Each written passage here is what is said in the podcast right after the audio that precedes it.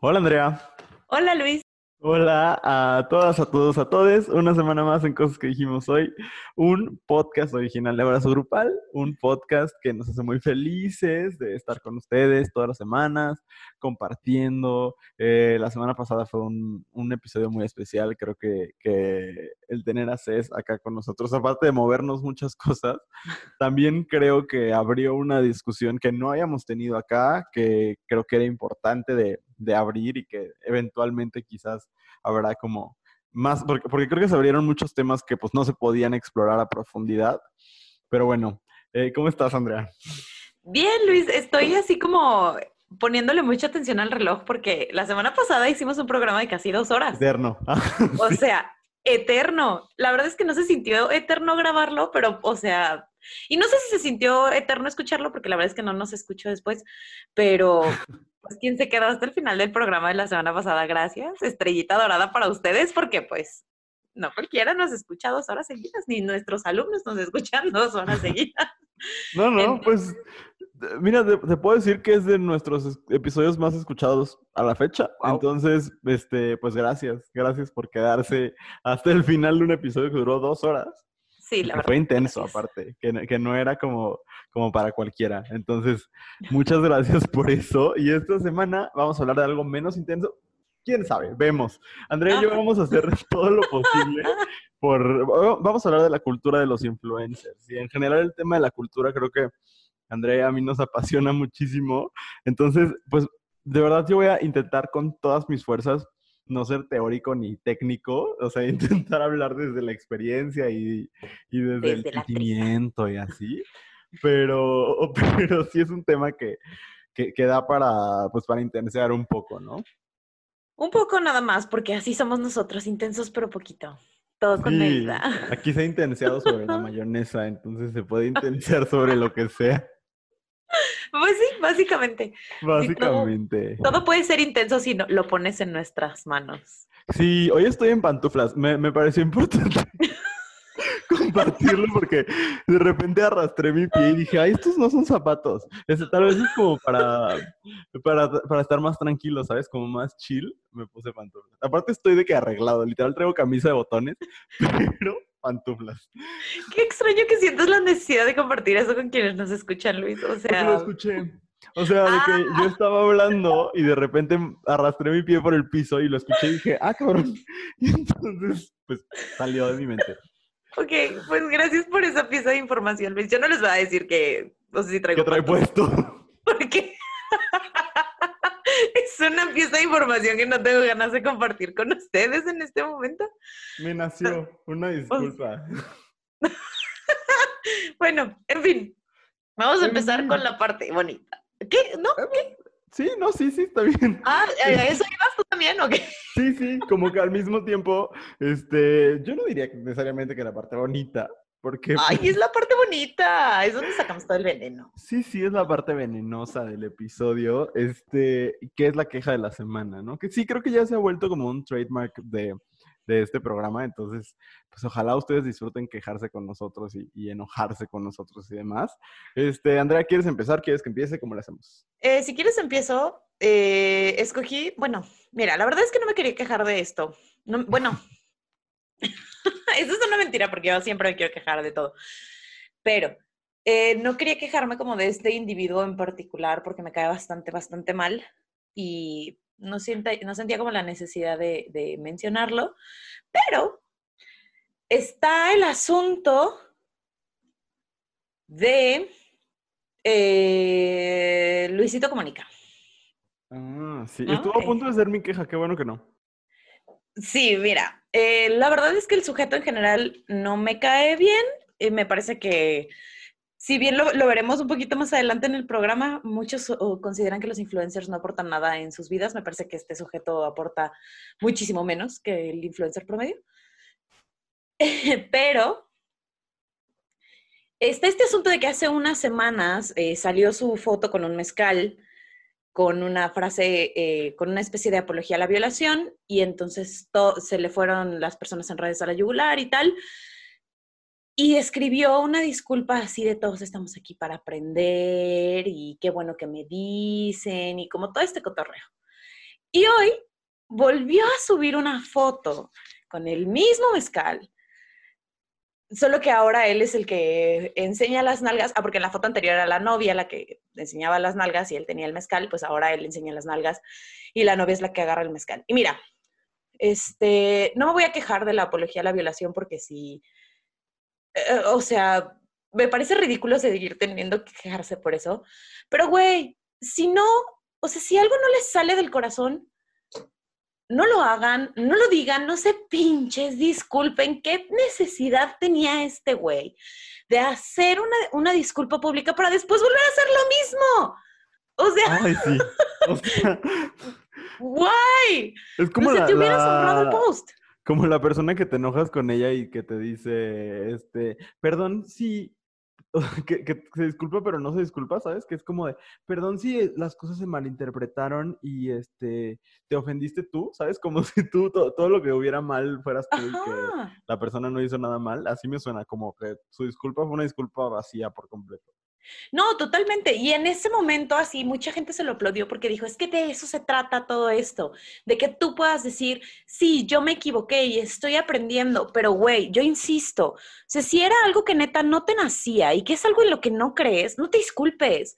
O sea, si ya vas a tener los pantalones de subir una cosa así y de seguirte riendo a pesar de todas las personas que te están diciendo, güey, con eso no se bromea, porque duele, porque a todos, a todas y a todos los que nos ha pasado eso nos duele, ¿no? Ubica dónde vives y ubica el contexto y ubica que, que se trata de ser empático con el dolor de los demás, te lo están diciendo, ¿no? O sea, se, se te dijo. Y si todavía tuviste los pantalones de aún así subirlo en el contexto en el que estamos, dijeras, es una foto de 2001, bueno, pues no, no lo justificaba, pero en el contexto se entendía que podía ignorar ciertas cosas. Pero no en 2020. Entonces, si lo vas a decir, por lo menos ten los pantalones de sostenerlo, ¿no? No, no salgas con, con, ah, con disculpas falsas solo para quedar bien y aparte para echarte a- para atrás con tu disculpa 15 días después. Ay, no. O sea, no lo hagan. O sea, si van a ser culeros, sostengan su culeres, mínimo. Y ya, esa es mi queja. Hijo, Andrea, no puede ser. O sea, de verdad que cada vez eh, estamos más conectados de que podríamos protagonizar un remake de Hermana Hermana. O sea, es una cosa muy impresionante porque esa era mi, mi queja literal. O sea, no, luego la cambié, afortunadamente, porque hubiéramos repetido. Pero justo eso, como las disculpas vacías, me hacen enojar mucho. Y justo esa parte que decías, ¿no? De mucha gente que dijo, de eso se trata. Y sí creo que de eso se trata, de corregir y demás. El problema es que no hubo una corrección desde el principio, porque puso su discurso, pero no borró la foto. Y entonces, desde, desde ahí y ya con, con lo de hoy, bueno, para usted que lo está escuchando, lo de ayer, ya nos queda muy claro que nunca hubo una intención de aprender, que no nunca hubo una intención de modificar el comportamiento. Creo que es un factor común que nunca la hay, ¿no? Y eso, eso verdaderamente es muy molesto. O sea, Ay, no, sí, totalmente, totalmente, Andrea. Creo que, que, que si no lo sientes y si de verdad no te das cuenta de qué es lo que no hiciste bien, entonces pues mejor no digas nada.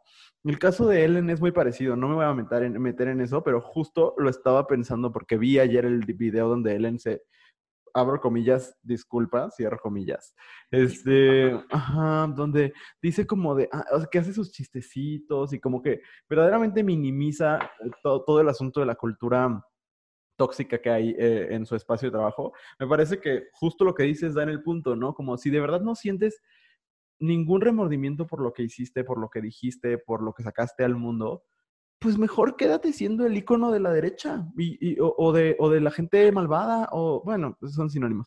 Este, Es que lo peor es que no, eh, o sea, no, no hay, no es como que nadie los apoye, no es como que nadie haya aplaudido a Luisito Comunica con ese cotorreo, ni que hayan gente. dicho, ay, los demás son unos exagerados. O sea, estaba esa gente. Si ese es tu público, llégale. Pero de verdad, ten los pantalones de sostenerlo. O sea, ser un culero no es fácil, pero abrázalo, acéptalo y continúa con tu vida de ser un culero con los demás, ¿no? O sea, no te cambies de, de línea nomás porque te sentiste poquito atacado. No, no. Compromiso. Claro. Fíjate que, que qué bueno que dices esto, porque creo que ese es el pie para mi queja, mi queja de la semana, y está bien cursi, Andrea, pero es que de verdad lo he estado pensando mucho, como en qué momento ser una fea persona, no físicamente, sino ser, ser un culero tal cual, se convirtió en lo cool, ¿sabes? O sea, es algo que verdaderamente me molesta mucho.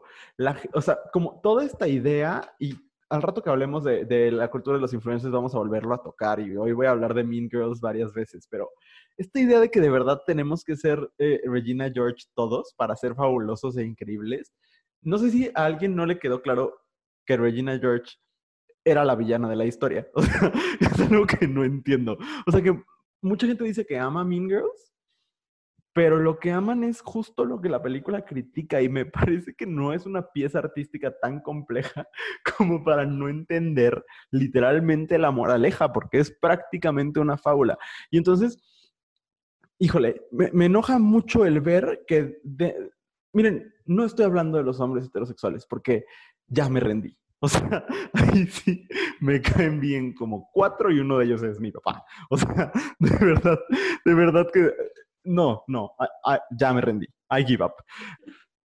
Estoy hablando específicamente de personas dentro de la comunidad LGBT y de otros espacios que somos todo el tiempo vulnerados y que parece que no aprendemos y que replicamos las mismas conductas violentas que nos enseña la heteronorma, ¿no? Toda esta reflexión me surgió a partir de ver cómo personas de la comunidad LGBT apoyaban eh, los comentarios que un ex profesor de la Ibero, y digo ex profesor porque fue despedido, este, de la Ibero Ciudad de México, eh, um, comentarios que hizo él hacia el físico de la senadora Citlali Hernández, eh, diciendo cosas muy feas que no voy a repetir acá, pero burlándose de su peso y de su apariencia. Y personas de la comunidad LGBT siguiéndole el juego. Y entonces me puse a pensar en cómo nos hemos creído esta idea de que, lo, de que ser cool es ser perritas o de que ser cool es ser Regina George, ¿no? Y entonces yo estoy, por ejemplo, en un, en un grupo en Facebook de fans de RuPaul's Drag Race porque luego ahí ponen spoilers y cosas y pues ya me uní al clan de Andrea que se spoilean todo. Y este, y, de verdad que veo como chicos, por ejemplo, comparten fotos de, miren, intenté el drag por primera vez y gente que le comenta cosas que digo, neta, o sea, neta, si, neta te vas a tomar el tiempo de tu día para hacerle pedazos los sueños a este pobre chavo que se moquilló por primera vez y lo quería compartir. O sea, no puedo creer, o sea, no puedo creer que no tener empatía sea lo cool. ¿Sabes? Que, que como, como comunidades, varias, porque somos varias comunidades las que lo replicamos, nos hemos creído que el ser la perrita, el ser el, agresivo, el, el, el burlón, es lo chistoso, y, no estamos matando la comedia porque, por ejemplo, está el formato del roast, que es totalmente consensuado, todos le entran y todos se tiran entre sí. Eso, eso para mí tiene sentido porque es, primero está dirigido, es un acto de entretenimiento, y todo el mundo está, está ahí porque están para burlarse entre todos, ¿no? Estos roasts, por ejemplo, el roast a Michelle Visage que hicieron hace no sé cuántas temporadas en, en RuPaul's Drag Race y los roasts que hacen cada temporada, suelen ser muy chistosos, pero todo el mundo está de que in on the joke, ¿no? Todo el mundo está ahí para, eh, pues para burlarse todos de todos. Eso no es lo que pasa. Eh, eso no nos da permiso de roastear a quien queramos todo el tiempo, y menos con los dos gramos de gracia que se cargan la mayoría de los trolls de Internet. O sea, de verdad. No, eso no es comedia. O sea, eso no es comedia, es ser una culera persona. Y me molesta mucho que ser una culera persona sea la, como lo cool y sea lo que buscamos, porque tenemos que ser perritas. No, no tenemos que ser perritas, tenemos que ser, o deberíamos buscar ser personas decentes. o sea, de verdad, ver por el, bienestar de nuestra comunidad. De, por ejemplo, la senadora Citlali Hernández, que tiene un montón de cosas que criticarle, pero es de las principales activistas en contra de, de la secosiga en México. Y entonces, que que, que, dentro de nuestra comunidad digamos, ay, sí, pero me voy a burlar de su peso porque es chistoso. No, no es chistoso. O sea, de verdad no lo es. Y entonces, híjole, no sé, me molesta mucho esto. O sea, en primer lugar, me preocupa mucho que hayan visto Mean Girls y que de verdad hayan entendido, ah, debo ser como Regina George, que es claramente la villana de la película. Este, y, y me molesta que, que sus, o sea, que como comunidad algunos, algunos sectores de la comunidad nos creamos que el burlarnos de los que, de, los que tienen menos, que el burlarnos de a lo mejor quien no se maquilla bien, quien no se viste como los estándares occidentales, que el hacer menos al chacal, por lo que decíamos la semana pasada, etcétera, que eso es la norma, que eso es lo cool, que eso es lo divertido.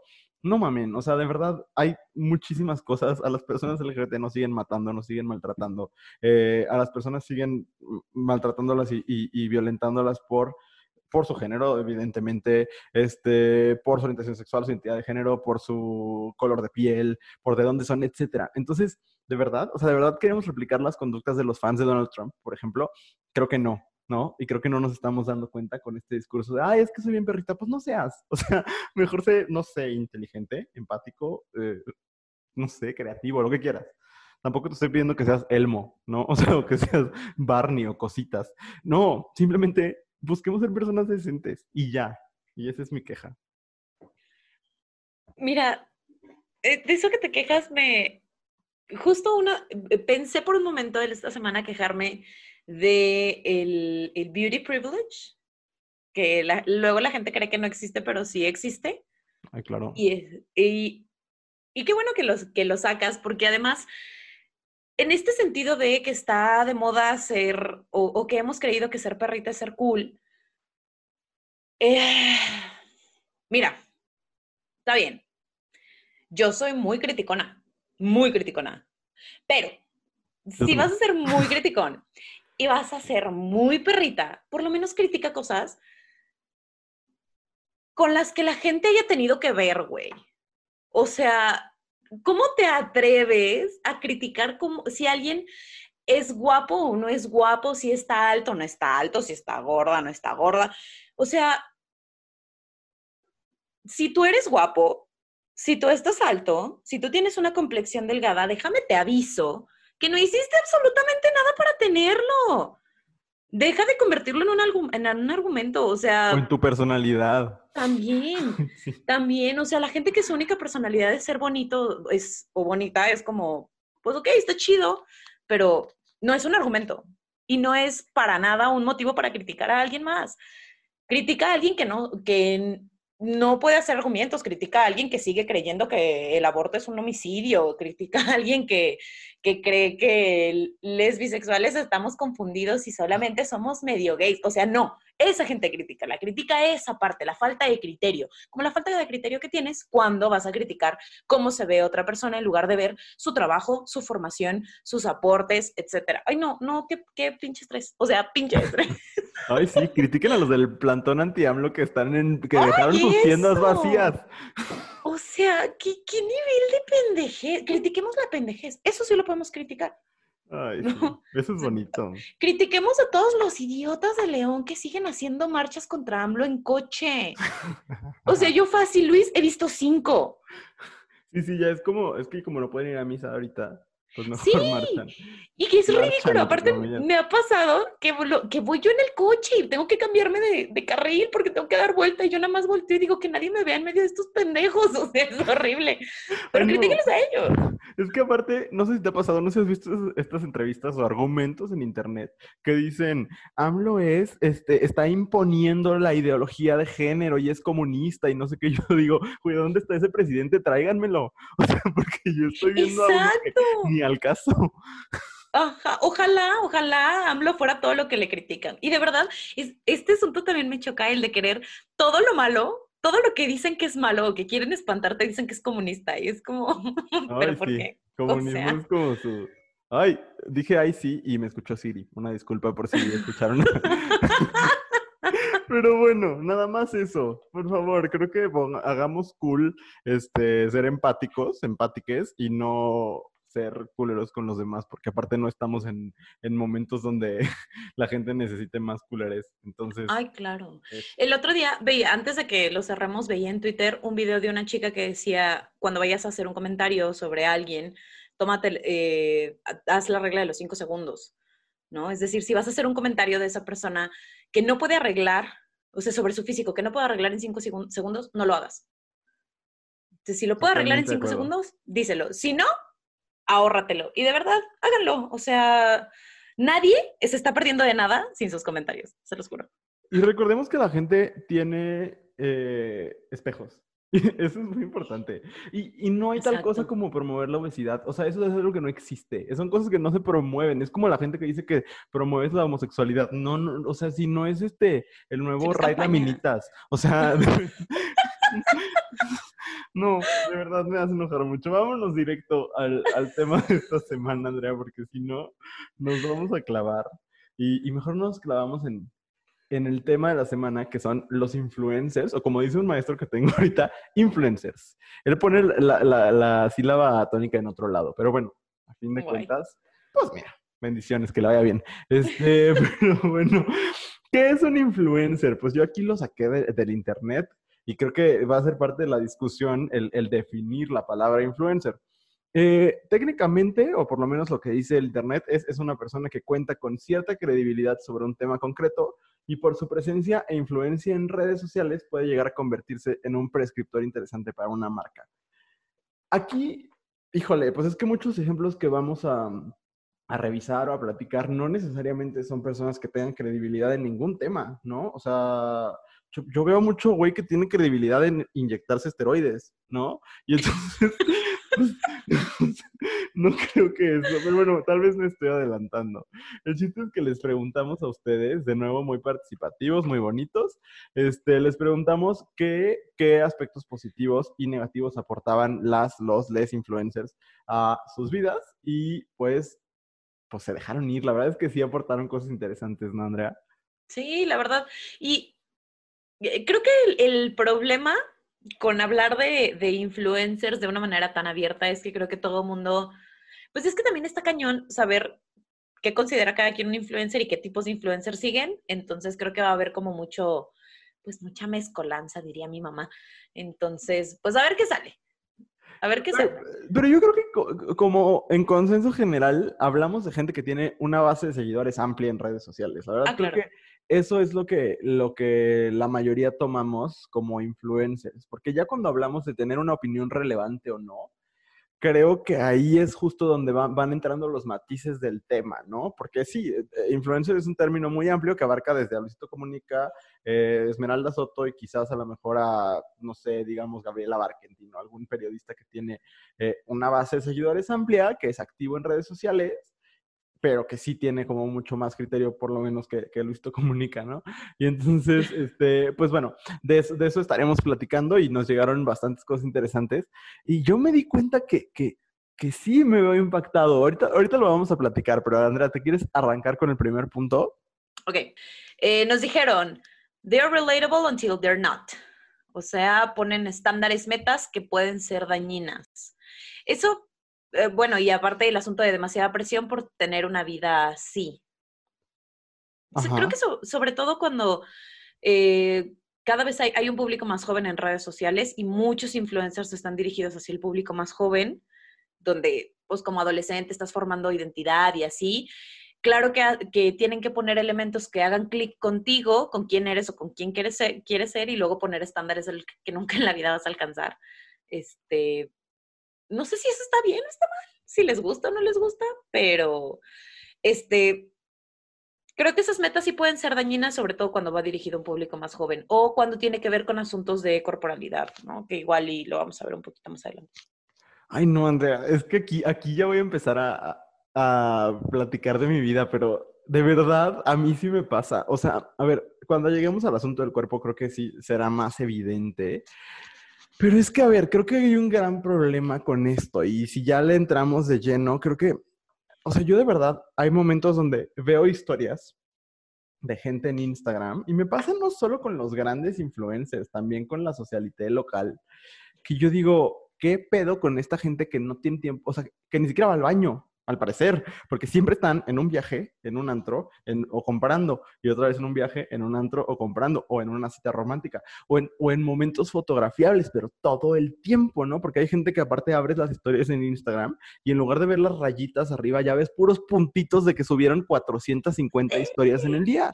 Y entonces, claro que tú lo prendes y dices, este güey en un día ya le regalaron cuatro pares de tenis y aparte fue al Cinépolis VIP que tienen las camas y que, casi que te sirven este, personas ahí de rodillas. Y aparte fue a dos antros y aparte fue a comer un lugar carísimo Y aparte, o sea, y, entonces, claro que, comparando como ese estilo de vida con tu estilo de vida, que eres un güey que se levanta quizás a las 6 de la mañana, en un buen caso, a lo mejor a las 5, y este, y, pues ahí se medio se hace una vena porque tiene que salir corriendo y entonces está en la oficina ocho horas y sale de la oficina y entonces tiene que llegar a lavar los trastes y entonces, etcétera, ¿sabes? Esos momentos que no se fotografían, que todos los seres humanos tenemos que hacer, así como todos los seres humanos cagamos, pues, pero que esas cosas no salen a cuadro, ¿no?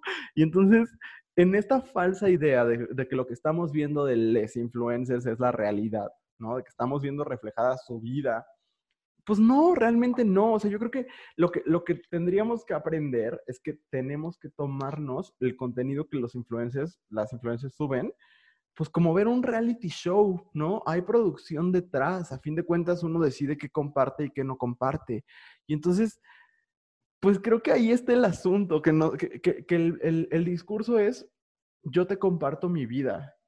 Y si esa es su vida, pues claro que tú, que ni estás eh, todo el tiempo perfecto, ni que ya hablaremos de esa parte, pues, pero que, que ni estás todos los días comiendo en lugares super fancy y no tienes 450 amigos que muchas veces ni son amigos. O sea, pues claro que te comparas y dices, ah, cabrón, pues no, qué pinche fracaso, ¿no? O sea, que yo, yo sí me he dado cuenta de, que eso sucede y que, y que de repente a mí, que de repente me quiero hacer el muy crítico y demás, me sucede. Y entonces, eh, pues no sé, Andrea, sí creo que, que, hay un asunto como de estilo de vida y de esta cosa que se llama el FOMO, el Fear of Missing Out, que, que, que la cultura de los influencers promueve y, e, e instaura pues como, como algo dominante.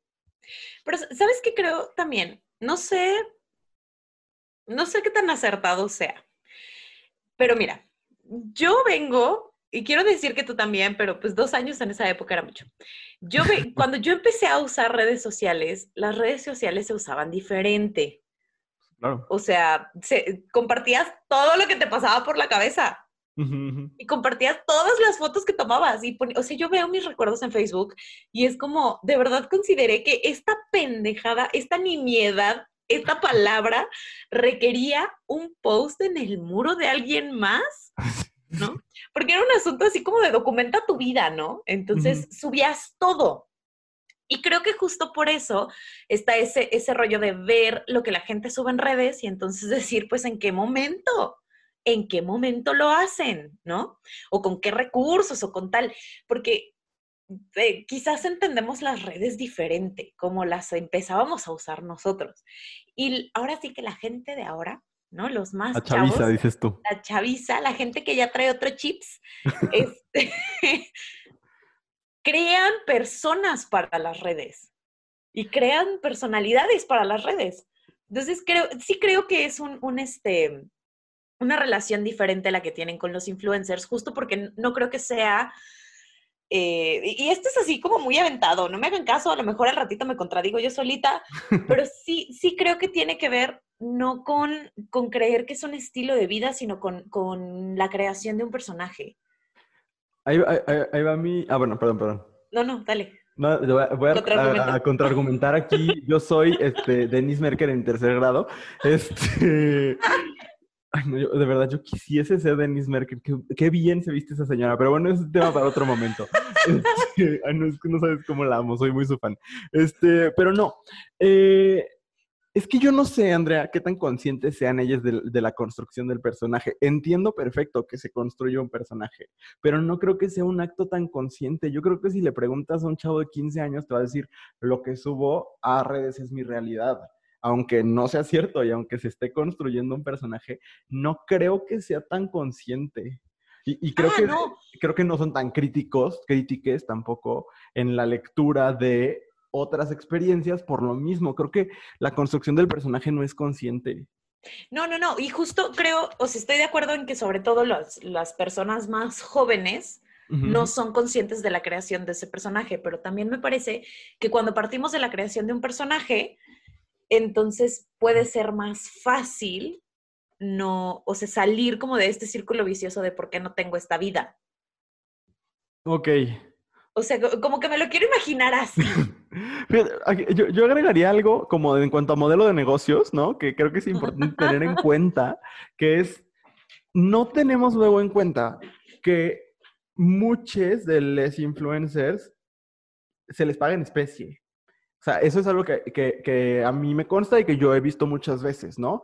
Que es, te pago con tenis para que tú subas la foto de los tenis. Te pago, te, regalo las vacaciones para que subas, tiré una pluma, para que subas fotos en tus vacaciones o historias en tus vacaciones, que se usa muchísimo las agencias de viaje, sobre todo ahorita lo están haciendo mucho porque pues hay que reactivar y demás, ¿no? Y entonces,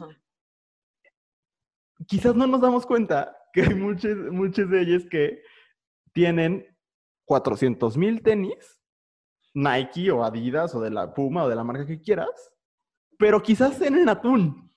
y eso no es, no es que esté mal, pero es que entonces el estilo de vida que es más performático que un video de Bjork, ¿sabes? O sea, verdaderamente está muy construido el asunto para que tú creas que, claro, el güey se pudre en dinero.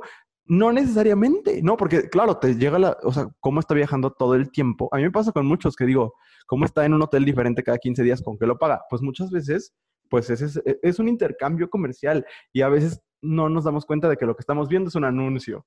Así como los anuncios de hace, lo hace y la costeña y demás. Así, es algo que le están pagando por hacer y por hacerte creer que esa es su vida normal, ¿no? Y eso, eso creo que es peligroso porque nosotros ahorita, pues, como, como par de señoras quejumbrosas, pues, pues lo vemos, ¿no? Y lo platicamos y nos quejamos, pero creo que el, el receptor promedio quizás no llega a este punto, no sé. Yo tampoco sé.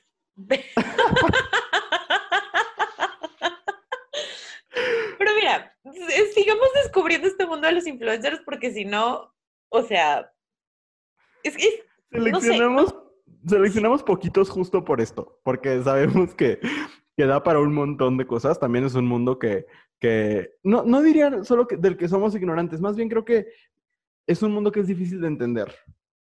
Y que no hay eh, para estudiarlo, Luis. Hay para estudiarlo. Ay, oíme. Aquí estamos, aquí. Este, Sacando la tesis. Marshall este... McLuhan.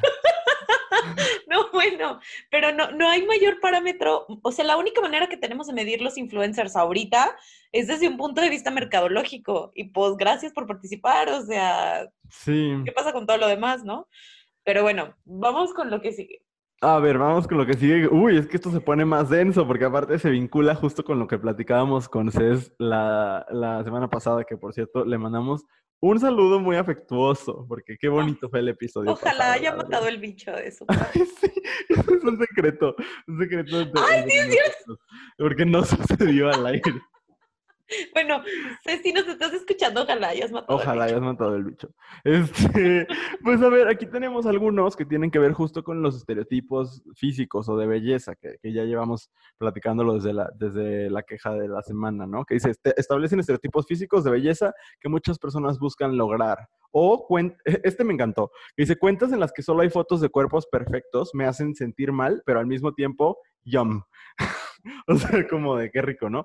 Y luego dicen, dan la idea de que el éxito es tener cierta complexión y un alto poder adquisitivo. Lo voy a dejar en cierta complexión porque creo que la cosa del dinero es otra cosa, ¿no? Porque aparte sí creo que el discurso de, desde la cultura de los influencers sí es profundamente clasista y demás, ¿no? Pero, pero de inicio, pues es que también las fotos se editan y las historias, o sea, tú te puedes poner filtros donde, aunque estés demacrado lo que le sigue, con el filtro te ves preciosa, ¿no? Y porque eres preciosa y porque eres valiosa, pues, pero, pero, pero físicamente, ¿no? Y entonces, ay, sí, no, eh, es muy angustiante. Yo ahorita, si quieres, también te, hoy, hoy, hoy me voy a ventanear a lo mejor mucho, pero es que aparte, dentro de la comunidad LGBT, la mayoría de les influencers están mamados y son blancos, ¿no? Y entonces, pues ahí yo soy muy blanco, pero no estoy mamado. Y entonces, pues es, angustiante. No sé, sí creo que son los que actualmente, eh, pues, definen los, los parámetros de belleza, ¿no, Andrea? em, fíjate, además de que definen los parámetros de belleza, creo que ponen la lupa en algo que, que, que me parece, no que sea la raíz del problema, pero sí me parece que abona de manera importante. Y es el discurso, este discurso de decir, es que todos somos hermosos. Pues mira, o sea, sí, pero como por qué seguir sumándole a la idea de que todos tenemos que ser bonitos y todos tenemos que ser hermosos y por qué cargarle tanto peso a esa parte. No, y que la belleza existe realmente. Es que es eso, es que es eso, porque creo que en la respuesta de todos somos hermosos, hermosas, hermoses, ok, sí, ¿no? Pero, pero ¿por qué lo seguimos cargando a la parte física? ¿Por qué esta parte sigue siendo tan importante que incluso los discursos que están hechos para eh, rechazar o, contrarrestar es justamente esta tendencia de vamos a poner ciertos estereotipos y ciertos estándares de belleza. Y la respuesta es decir, pues el estándar de belleza somos todos. Pues mejor que la belleza no sea algo importante. Y la belleza es súper subjetiva y la belleza es, es algo que nos sacamos de... Iba a decir una expresión horrible que dice un amigo, perdón, me tuve que resetear para no decirlo. Pero, o sea, que, que nos inventamos, sabrá Dios por qué, y lo seguimos convirtiendo en algo súper importante y lo seguimos poniendo en el centro de para sentirnos valiosos, valiosas o valioses, necesitamos que nos digan que sí, que todos somos hermosos y pues, ¿cómo para qué? O sea, qué bien le haces al universo siendo hermoso o hermosa. La gente sigue creyendo que Timothée Chalamet es hermoso y no lo es. Entonces, pues, güey. aquí, aquí, de nuevo, quisiese yo ser Denise Merker. Pero, a ver, es que, es que creo que eso, creo que es un, una especie de, pues de imperio de la belleza, ¿no? A fin de cuentas, en Instagram puedes ver muy poco más que una cara, a menos que entres a las redes sociales de Abrazo Grupal. Pero eso es otra cosa. Donde nunca ven nuestras caras. Donde nunca ven nuestras caras. Ay, la estoy así. de vez en cuando. Pero, este, no, a ver, es que pasa algo que creo que es importante decir. Aquí empezamos a hablar, creo, de la responsabilidad que implica una plataforma como una plataforma como la que sea, o sea, el tener seguidores, o sea, porque a fin de cuentas el tener seguidores, los que tengas, ya es tener cierta influencia sobre alguien, muy probablemente, ¿no? Y entonces, híjole, me podrían decir, sobre todo los gays mamados del mundo, que yo estoy teniéndoles envidia obviamente sí les tengo envidia de muchísimas cosas, sobre todo de lo fácil que les es la vida. Pero, este, no, no va por ahí el asunto en este momento. Lo que yo quiero decir es, creo que es irresponsable. Aguas, no estoy diciendo ni ilegal, ni prohíbanlos, ni bloqueenlos, ni nada, pero sí creo que es irresponsable seguir manteniendo un sistema que excluye a la mayoría y el sistema de belleza europea, etcétera, basado en roles de género y demás, excluye a la mayoría y hace sentir mal a la mayoría. Y más si el discurso, estoy encontrando algo que me hace enojar mucho, el discurso de yo tengo este cuerpo perfecto de pinche Adonis porque lo trabajo todo el tiempo en el gimnasio. Pero no te cuentan la proteína, no te cuentan las operaciones, no te cuentan el Photoshop y no te cuentan los esteroides. Y entonces digo, a ver, tú puedes meterte todo eso, todo. Y la genética, Luis Ruiz. Y la genética. La genética, claro, claro, claro, claro. Tú puedes meterte todo eso. Y lo que quieras, y por donde quieras. Pero no puedes venir y basar tu, bueno, puedes, pero no deberías venir y basar todos tus mensajes, toda tu comunicación en mira cómo cultivo mi ser. Hablo de Bárbara Regil, por ejemplo, ¿no? Y de esta cosa de quiérete, no comas chicharrón, y es como de, güey, a ver, quererme, me puedo, amarme y comer charrón, en primer lugar. Y en segundo lugar, esta cosa de, estoy muy orgullosa de este, a dónde he llegado. Ok, sí, felicidades. Si esa era tu meta y la lograste, felicidades. Pero no me vengas a decir que yo tengo que tener la misma meta y que la manera de cuidarte tú es la manera que yo tendría que cuidarme, que es no tomando vodka y no comiendo chicharrón, ¿no? O sea, verdaderamente eso me molesta. Y te puedo decir ¿qué me pasa? O sea, de repente ves personas que son muy atractivas, porque aparte, pues ni modo, ya estamos configurados con los estándares de belleza occidentales eh, que son casi que supremacistas blancos y demás, ¿no? Y patriarcales y todo esto, ¿no? Estamos configurados así. Y lo ves y como, por eso me gustaba mucho este comentario, ¿no? Como dices, ah, no, pues lo quiero seguir viendo porque es atractivo para mis ojos, pero al mismo tiempo digo, mmm, yo no me veo así. No puedo verme así. o sea, por muchas razones, ¿no? Y entonces no, o sea, como que haces esta relación, entonces no puedo ser así de exitoso, entonces no puedo ser así de reconocido. Eh, no sé, creo que, que sí hay mucha irresponsabilidad en los mensajes, sobre todo en quienes se dedican a promover, eh, pues creo que específicamente el fitness, ¿no? Como esta cosa de decir, yo me cuido todos los días porque no como gluten y porque no sé qué, pues sí, pero o te regalan los productos o tienes los recursos para comer cosas con esas características, porque aparte ser vegano, libre de crueldad animal y todas estas cosas es súper caro y es un privilegio accesible como a tres personas en el mundo. Este, una de ellas es Paul McCartney, por cierto. Este, entonces, no sé, o sea, creo que es muy irresponsable a veces. Y, nada más como shout out a quienes tienen una plataforma grande y la usan justo para para derrumbar estas creencias, ¿no? O estos mitos de la belleza que no nos sirven de nada y que no aportan en nada, ¿no? Y además hay, hay otra cosa como, como, con estos estereotipos físicos y de belleza y tal, y es el rollo de que, de, de que no solamente ponen los estereotipos y está toda esta parte que dices de toda la parte que no nos están contando de lo que se tiene que hacer y de lo que cuesta llegar a ese punto, sino también que todas estas personas de repente se les toma, justo como decías en la definición, como personas fuentes confiables de cosas, cuando no son, generalmente no son nutriólogos, no son especialistas de la salud, ni de la salud mental y te están dando tips de tú sonríe y vas a ser feliz y tú sí, cabrona, seguramente así voy a salir de la pinche depresión que me cargo. O sea, no es eso y además si tienen como un asunto de querer comer mejor o más equilibrado o tal, entonces se va con un especialista de nutrición. ¿Por qué? Pues porque no se trata de que si no comes gluten a todos nos va a caer bien y entonces todos vamos a bajar de peso. Y si te tomas estas pastillitas de matcha vas a bajar un montón de peso y no vas a envejecer porque los antioxidantes, que me acabo de, de enterar que eso existe, las pastillitas de matcha y de té, que no las tomen bajo ninguna circunstancia, pero pero está toda esta parte, ¿no? De querer generalizar y dar tips y dar como todo eso te va a funcionar, porque a mí me funciona cuando cada cuerpo y cada cabeza es un mundo y funciona completamente diferente.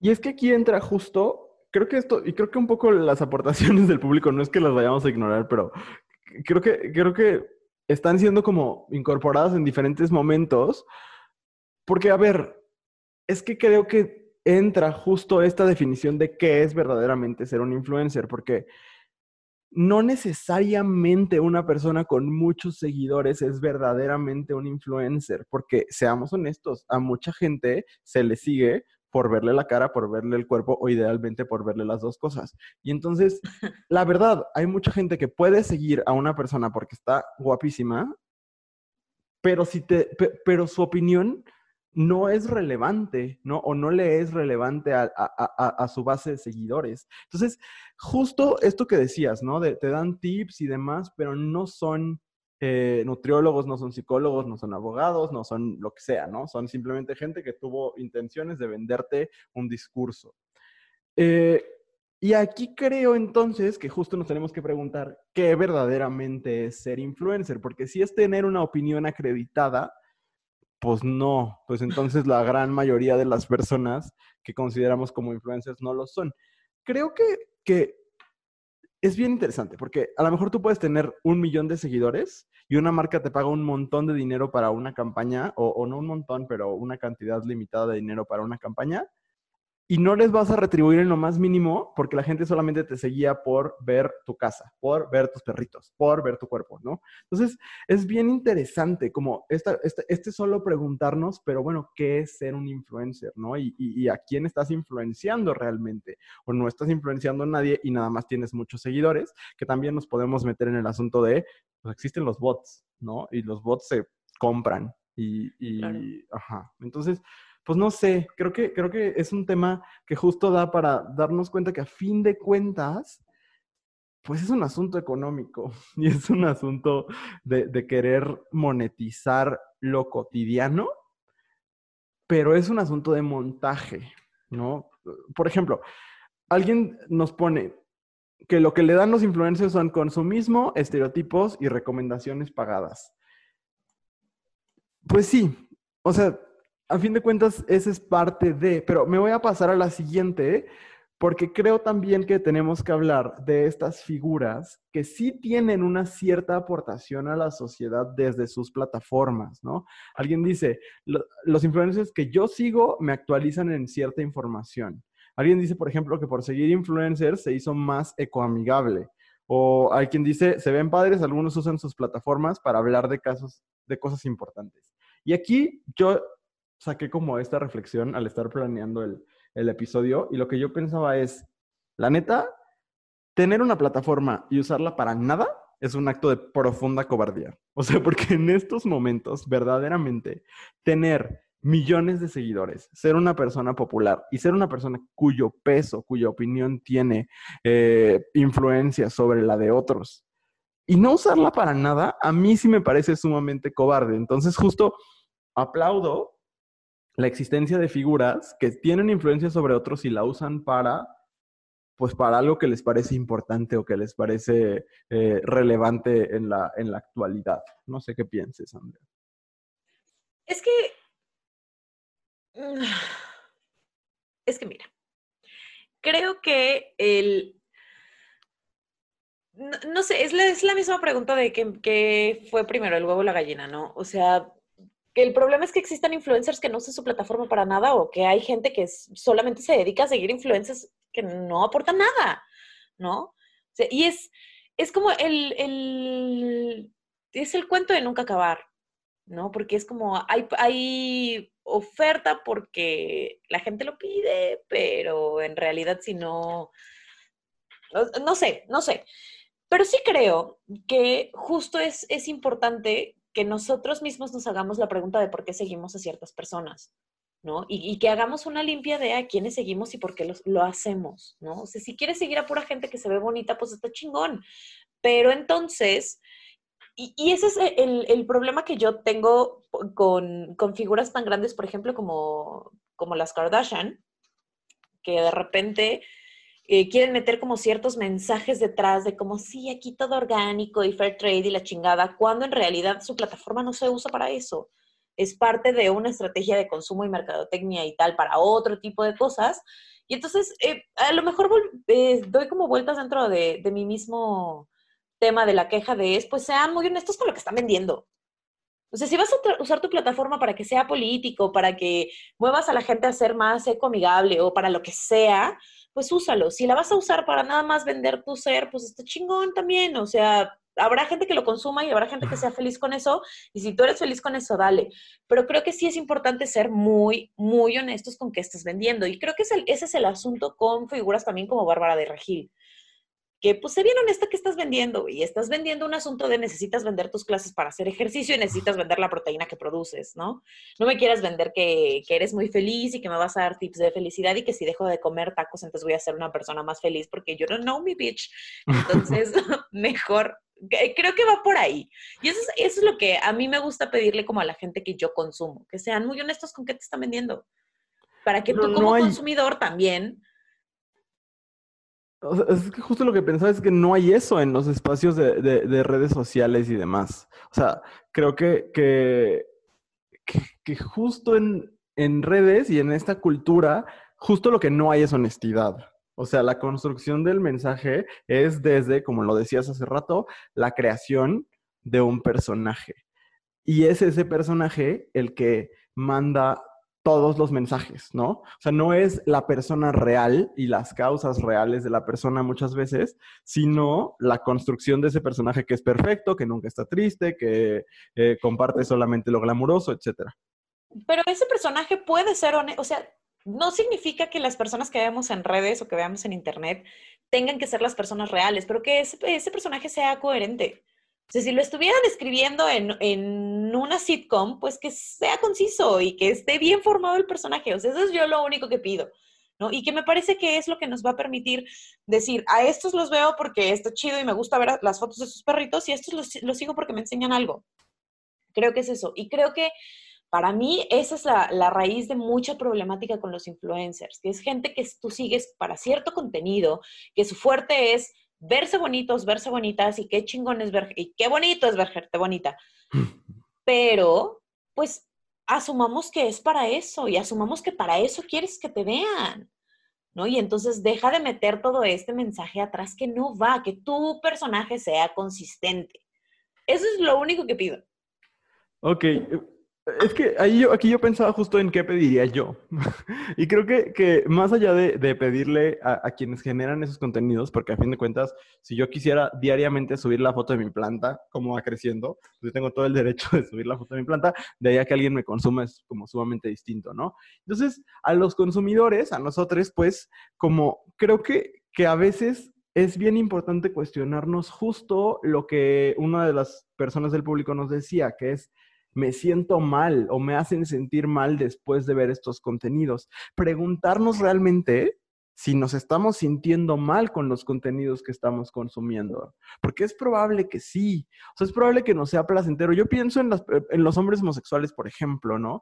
Que, pues es curioso, pero las figuras que, que deseamos, pues, muchas veces son las mismas que la cultura nos dice que tenemos que tener, ¿no? O sea, como tienes que ser un gay mamado blanco rico y tienes que desear a uno, ¿no? Y entonces es una experiencia muy rara de ver como al crush, por decir algo, ¿no? Y al mismo tiempo decir, pues sí, pero yo no estoy así. Entonces, no estoy al nivel, nunca me va a pelar alguien así, etcétera, etcétera, etcétera, como toda la, la maraña de ideas que, que, que surge a partir de, la experiencia o del contacto con, un, con, una figura pública, ¿no? Entonces, creo eso, que, que como usuarios nos tenemos que preguntar qué me está provocando el contenido que estoy consumiendo, pero también ser muy críticos. Para mí sí es bien importante como esta cosa de partir de saber que no estoy viendo un documental, ni siquiera, ¿no? Y el documental de todas maneras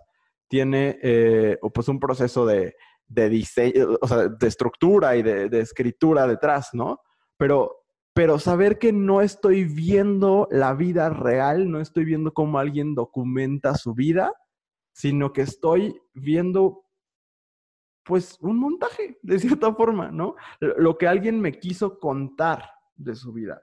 Y a partir de ahí, entonces leer las cosas, ¿no? O sea, hacer la lectura como mucho más críticos, sabiendo que no puedo comparar mi vida con la suya porque no estoy viendo la realidad, estoy viendo una historia. Eh, si empezáramos a entender o a, a, consumir las redes, particularmente a los influencers, como consumimos cualquier otro medio, entonces sería más fácil para nosotros y nosotras distanciarnos de lo que estamos viendo. No porque seamos muy críticos de lo que vemos en el cine o en la tele, porque la verdad es que no lo somos, pero sí, sí alcanzamos a entender que lo que está en el cine y lo que está en la televisión no es real, sino que está claro. construido. Que alguien hizo un guion, que alguien revisó que se vieran bien, que alguien les retocó el maquillaje. O sea, eso sí lo alcanzamos a ver. Y creo que ese es como el, el filtro que nos hace falta al momento de ver a los influencers, ¿no? El, el, entender que hay una producción atrás, ¿no? Que quizás no es esta producción multimillonaria que tienen las películas, pero sí hay una producción y los detalles están pensados si se está maquillado y está este, dirigido a un público, etcétera, etcétera. Entonces creo que también esa, como esa película de información nos ayudaría para ver a los influencers de una manera distinta. Sí, y creo que ahora sí que nos toca como esta frase en inglés de put your money where, where your mouth is, ¿no? Como si, si somos personas que justo le apostamos como a otras formas, pues consumir otras formas, precisamente, ¿no? Y, y, esto no quiere decir como de que desaparezca toda la gente que, que vende el, el, el, ser bonito, pues no necesariamente, no, sobre todo no que desaparezcan de la faz de la tierra, ¿no?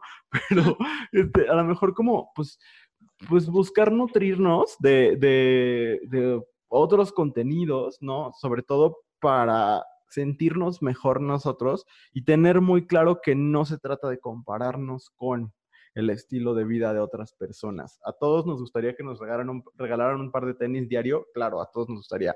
No sucede, ¿no? Y entonces, pues eso, como estar muy conscientes y también buscar otros espacios que nos propongan cosas que nos hagan sentir bien. Eh, desde quizás nutriólogos que sí sean nutriólogos y que sí tengan como eh, una visión en contra de la gordofobia, por ejemplo, ¿no? Este, o, gente que nos haga reír. A mí me da muchísima risa Esmeralda Soto y Paco de Miguel, los dos me, los dos me dan muchísima risa, pero entiendo que hay mucho talento detrás, o sea, no es una cosa de, de, de ver sin, sin tener como un pensamiento o sin tener una...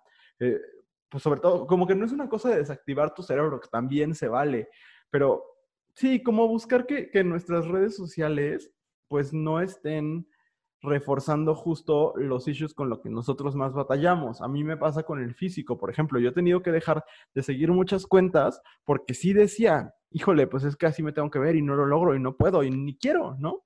Y entonces pues es justo eso, como creo que ser, ser congruentes con lo que conseguimos, con lo que, perdón, con lo que consumimos y este, pues a partir de ahí a lo mejor nos podemos sentir mejor y también tomar en cuenta, pues, pues que esto es un negocio, ¿no? Y que, que con la misma ligereza con la que tomaríamos eh, pues ver un anuncio de, cualquier cosa, pues así pasa cuando alguien nos recomienda algo en unas historias de Instagram, ¿no? Y creo que también ser conscientes de que tener una plataforma, por más chiquita que sea, ya es influenciar la opinión de otros, ¿no? Que quizás eh, la opinión de una persona con millones de seguidores será relevante para muchas personas, pero tu opinión podrá ser relevante también para algunas que te siguen y que respetan tu opinión y que respetan tu criterio. Y entonces, pues también procurar ser responsables con nuestros mensajes, ¿no? Creo que eso sería como, como, yo, como yo cerraría como este tema de, de les, les influencers, ¿no? Creo que tengo algunos puntos que me parecen importantes, que es, bueno, así no es la vida, así no es el mundo, es en realidad pues un montaje, es lo que uno quiere mostrar y hay que tomarlo como tal. Eh, lo que decía de que no es lo mismo que tu voz influencia a muchos, o, sea, tenga influencia sobre muchos, a tener muchos seguidores, ¿no? Porque a lo mejor los seguidores están ahí, pues, para ver a tu perrito, por decir algo, para ver a tu bebé, como nos decía otro de, nuestros seguidores.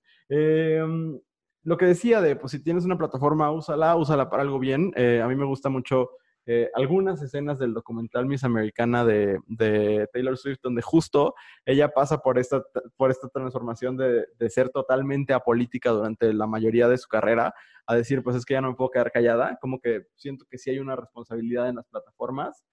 Eh, y, y justo como pensar en los discursos que estoy consumiendo, ¿están libres verdaderamente de elitismo, de racismo, de gordofobia, de homofobia, de transfobia, etcétera?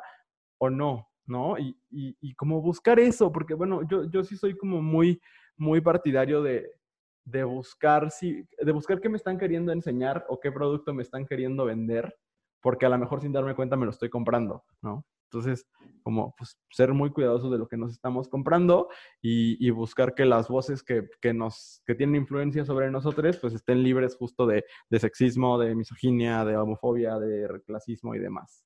Y ya, eso sería lo que yo, yo, yo diría sobre el tema. No sé, Andrea, ¿tú cómo, cómo quisieras cerrar? Mira, yo solo quisiera cerrar con el eh, reiterando mi petición hacia todas las personas que generan contenido de, pues la neta, sean congruentes con lo que hacen. O sea, no, yo sé, yo sé que el dinero es una cosa muy interesante y muy maravillosa y que abre muchas puertas y demás, pero neto tratemos de ser congruentes con lo que decimos, con lo que pensamos, y si lo que decimos y lo que pensamos no es lo mismo, pues por lo menos que lo que decimos siempre sea constante, ¿no? O sea, e, eso es lo que yo pido. El segundo punto que yo diría es, pues, recordar que a lo único que estamos obligados en esta vida es, no, es a no ser un culero con otros. Y ya, o sea, no estás obligado a producir nada, ni estás obligado a comprar nada, ni estás obligado u obligada a hacer de ninguna manera. Ay, perdón, mi gato tiró algo. de alguna manera que no sea no ser un culero. O sea, lo que sea que te interese, como sea que te quieras ver, cualquiera que sea tu interés, está chingón, mientras eso no implique, o sea, de verdad, hacer sentir mal a alguien o meterte con, con los derechos de la persona de, pues, de alguien más, creo que eso es suficiente, ¿no? Y si partimos de eso, pues ya dejemos ser, dejemos que la gente cree los contenidos que necesite, que cada quien consuma lo que quiera, pero siempre teniendo claro que no tenemos que llenar expectativas de nadie más que nosotros mismos. Y ya, esa sería mi conclusión. Muy bonita, pues ya ustedes nos, dirán, la verdad es que no alcanzamos a leer muchos porque nos, nos clavamos en, un par, pero bueno, creo que, tocamos varios de los temas que ustedes nos, nos, compartieron por nuestras redes sociales, hubo de nuevo muchísima participación, entonces pues muchas gracias por eso.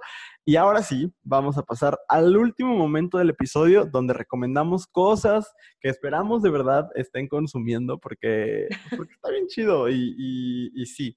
Andrea, ¿quieres empezar? Sí voy a empezar porque hoy, no sé, no sé si ando pedera o qué me pasa el día de hoy, pero, pero mi recomendación de hoy puede ser un poquito controversial y pido una disculpa de antemano hacia quien no le caiga la, recomendación. Pero el, el, día de hoy voy a recomendar un libro que se llama South of Forgiveness. Este libro es sobre una mujer que tiene una este, experiencia de violación y si ese es un tema sensible para ustedes, les sugiero que se brinquen hasta que vuelvan a escuchar la voz de Luis. Este, es una mujer que tiene, que sufre una violación y es víctima de una violación durante sus años de la universidad por su novio y después de eso se dejan de ver años. ¿No? Este, perdón, no es en la universidad, es como en la prepa, tiene ella 16 años. Se dejan de ver años y ella en su proceso de sanar, este, pues su trauma, eh, decide buscar a, su exnovio y, y, y vaya, tienen como un encuentro de un año, se escriben cartas y es como todo el proceso que viven estas dos personas como para sanar, para aprender y para, este, pues a final de cuentas, reparar el daño hecho, ¿no? Es, es, un poquito controversial y fue muy controversial el libro justo por, por darle voz a pues un hombre eh, que fue un violador, pero me parece que es interesante ver cómo, cómo se pueden vivir estos procesos de sanación de una manera distinta y desde la necesidad de una víctima, pues. Entonces, pues ahí está mi recomendación. Si es un tema sensible para ustedes, no les sugiero que lo lean, pero si, este, pues si les interesa o tienen ganas de escuchar una perspectiva diferente o si solamente son pederos como yo, pues entonces, este, pueden acercarse, leerlo, verlo con ojos críticos, criticarlo todo lo que quieran, rechazarlo si lo, si lo desean, pero sí, este, creo que entre más perspectivas conocemos, nos podemos volver más críticos y podemos saber qué, qué, qué parte entra dentro de nuestro discurso y qué parte no. Entonces, pues bueno, ahí está la recomendación. Muy bien, interesante. Y, yo también voy a recomendar un libro, Andrea. Te estoy, te estoy este, replicando, eh, copiando el, negocio. Stealing my thunder. Pero es que mira, eh, de verdad, si no me van a hacer caso a ninguna de las pendejadas que luego recomiendo acá, si me van a hacer caso en una de todas las que haga este año, de verdad quisiera que fuera esta. Eh, les quiero recomendar un libro eh, yo, descubrí este libro porque lo, lo, recomendó en Twitter Gia Tolentino, que es una escritora que amo, que por cierto está a punto de tener una criatura. Este, y, y, no sé, la amo, la amo con toda mi alma y me encanta lo que hace. Y entonces ella suele recomendar a otros escritores y recomendó este libro que se llama Children of the Land de Marcelo Hernández Castillo. Es una, pues como, una autobiografía eh, de este hombre que es poeta, y a mí luego los, los libros, este, ya sea de ficción o no ficción, pero la prosa escrita por, por poetas me gusta mucho porque de repente como que no, como que trascienden ciertas barreras y eso a mí me parece muy interesante. Este, de hecho, Gia Tolentino también fue la que recomendó la, primera novela de Ocean Wong que, que me fascina, pero este libro, Children of the Land, es la historia de este hombre, Marcelo Hernández Castillo, que es un poeta y él fue inmigrante en situación irregular en los Estados Unidos. Él es mexicano de nacimiento, pero eh, vive desde que, es desde que era niño en los Estados Unidos. Sus papás, ambos eh, inmigrantes indocumentados. Eh, su padre es deportado, eh, pasa por un periodo de 10 años para querer ser perdonado por los Estados Unidos y poder regresar a estar con su familia. Su madre después tiene que enfrentar la decisión de quedarse con sus hijos allá, ya que ya son adultos, o de regresar a estar con su esposo después de 12 años de no verlo. Una cosa muy fuerte, el libro que más me ha hecho llorar en los últimos años, eh, pero es una gran exploración de las fronteras eh, desde, el, desde el elemento humano, de la pérdida que hay detrás de las políticas migratorias, de los problemas de identidad que surgen a partir de, las problemáticas migratorias, de, del español y del inglés como dos códigos distintos, eh, etcétera. Aparte es un hombre abiertamente bisexual eh, y que, lo explora en ciertos pasajes del libro. Es una belleza. Eh, está aparte extraordinariamente escrito, pero sobre todo, de verdad, me parece muy interesante el revisar las fronteras como un invento de la imaginación humana, como una forma de ejercer poder sobre, sobre otros pueblos y pues los efectos que tienen no en lo macro, sino en lo muy micro, en las familias, en la separación, en, la pérdida de, vínculos, ¿no? Y, en la pérdida incluso de identidad. Eh, nada, de verdad, si, si pueden conseguir el libro, Children of the Lamb de Marcelo Hernández Castillo, háganlo, es una joya. Y ya, esa es mi recomendación de esta semana. Qué maravilla, pues hemos llegado al final de este episodio que tratamos de mantener en tiempo, eh, lo más concreto posible. Eh, si llegaron hasta aquí una vez más, muchas felicidades, Estrellita Brava. Eh, y pues bueno, agradecerles muchísimo, seguir escuchándonos, seguir compartiendo eh, pues, lo que les gusta, que, decimos y tal, y seguir compartiendo con nosotros todas sus opiniones de los temas que trabajamos semana con semana. No olviden seguirnos en las redes de Abrazo Grupal, arroba Abrazo Grupal en Instagram. Y, yo agregaría que estén como muy al pendiente porque vienen sorpresas muy importantes. Entonces, eh, pues nada, es siempre un placer que nos escuchen, un placer platicar contigo, Andrea, y nos escuchamos el próximo jueves en Cosas que dijimos hoy. Adiós. Adiós.